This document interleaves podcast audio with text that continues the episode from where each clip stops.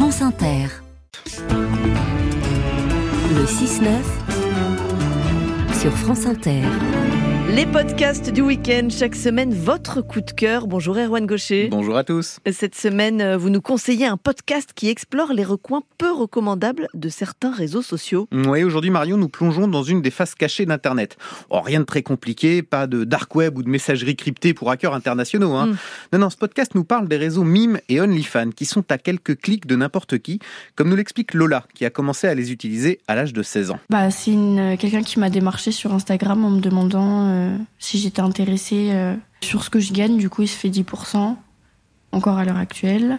Et donc ça fait ouais trois ans et j'ai accepté. Et puis au début, je m'attendais pas à ce que ça dégringole comme ça. Je me dis c'est de l'argent facile. Euh, moi, je me dis au début que ça va pas marcher, que ça marche que pour euh, les, les personnes connues, qui ont beaucoup de, de, de personnes sur les réseaux sociaux, etc. Je pensais vraiment pas que Genre les influenceuses. Ouais, exactement. Voilà, les influenceuses qui gagnaient de l'argent avec ça, qui étaient connues sur ça.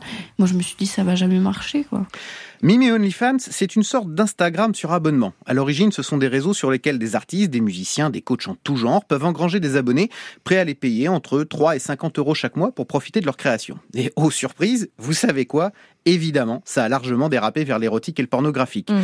Dans cet épisode du podcast Thune, les journalistes Laurence Velli et Anna Borel ont donc recueilli le témoignage de Lola, qui nous explique comment elle a plongé dans cet univers à 16 ans et amassé 10 000 euros très rapidement tentant, très tentant pour une jeune fille en difficulté scolaire, issue d'un milieu modeste et qui découvre une activité qui lui assure depuis trois ans entre 3 000 et 5 000 euros de revenus chaque mois. Plein d'argent facile. Et oui, oui, je vois ça. Je me dis, mais c'est incroyable et tout.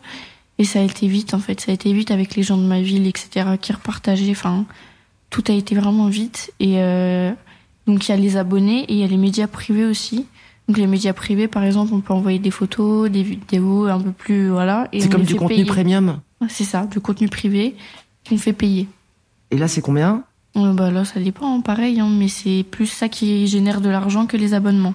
Donc ça va être euh, du contenu pornographique, Oui, euh, un film ou euh, des photos. c'est ça. Et un ambassadeur, on va mettre le mot entre beaucoup de guillemets, qui pousse une mineure à vendre des photos intimes qui touchent une commission, on est très très loin des réseaux sociaux de créateurs là. Ouais, c'est le moins qu'on puisse dire, Ali. T'as jamais signé de contrat et t'es lié à ce type et tu l'as jamais rencontré? Si, je l'ai déjà rencontré plusieurs fois. Si, si. C'est un homme euh, lambda qui travaille et qui fait ça à côté, je suis avec plein de nanas. Et euh, bah, je suis la première, forcément. hein. Je suis devenue le top 1. Grâce à moi, s'il gagne 10%, il doit se faire euh, 500 euros euh, tous les mois quand même, grâce à moi, en plus de son travail. Il est dans le commercial. Euh, donc tout roule pour lui. Hein, il a un très bon salaire, il a sa maison, il a son chien, euh, il a son chat, enfin tout va bien. Que des adultes consentants payent pour s'échanger entre eux ce genre de contenu, pourquoi pas, chacun fait bien ce qu'il veut en la matière. Mais l'histoire de Lola montre bien que ça ne s'arrête pas là, que sur ces réseaux, des adultes démarchent des mineurs pour les inciter à y vendre des contenus intimes et toucher au passage une commission sur leurs gains. Dans le cadre de programmes de parrainage, tout ce qu'il y a plus connu est revendiqué par ces plateformes. Et là, il y a de quoi se poser de sérieuses questions.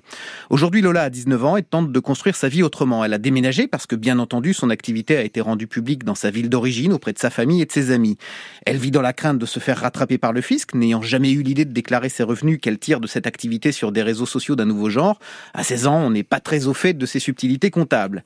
Elle connaît le revers de la médaille de ses activités sur Mime, mais n'a pas réussi pour autant à renoncer à l'argent que ça lui rapporte. Du coup, Ali Marion, je retire ce que j'ai dit au début de cette chronique. Mime et OnlyFans ne sont pas la face cachée du web, juste ce qu'on n'a pas très envie de regarder en face. Thune, un podcast qui parle de notre rapport à l'argent et cet épisode et le témoignage édifiant de Lola sont à découvrir sur l'application Radio France. Merci Erwan Gaucher.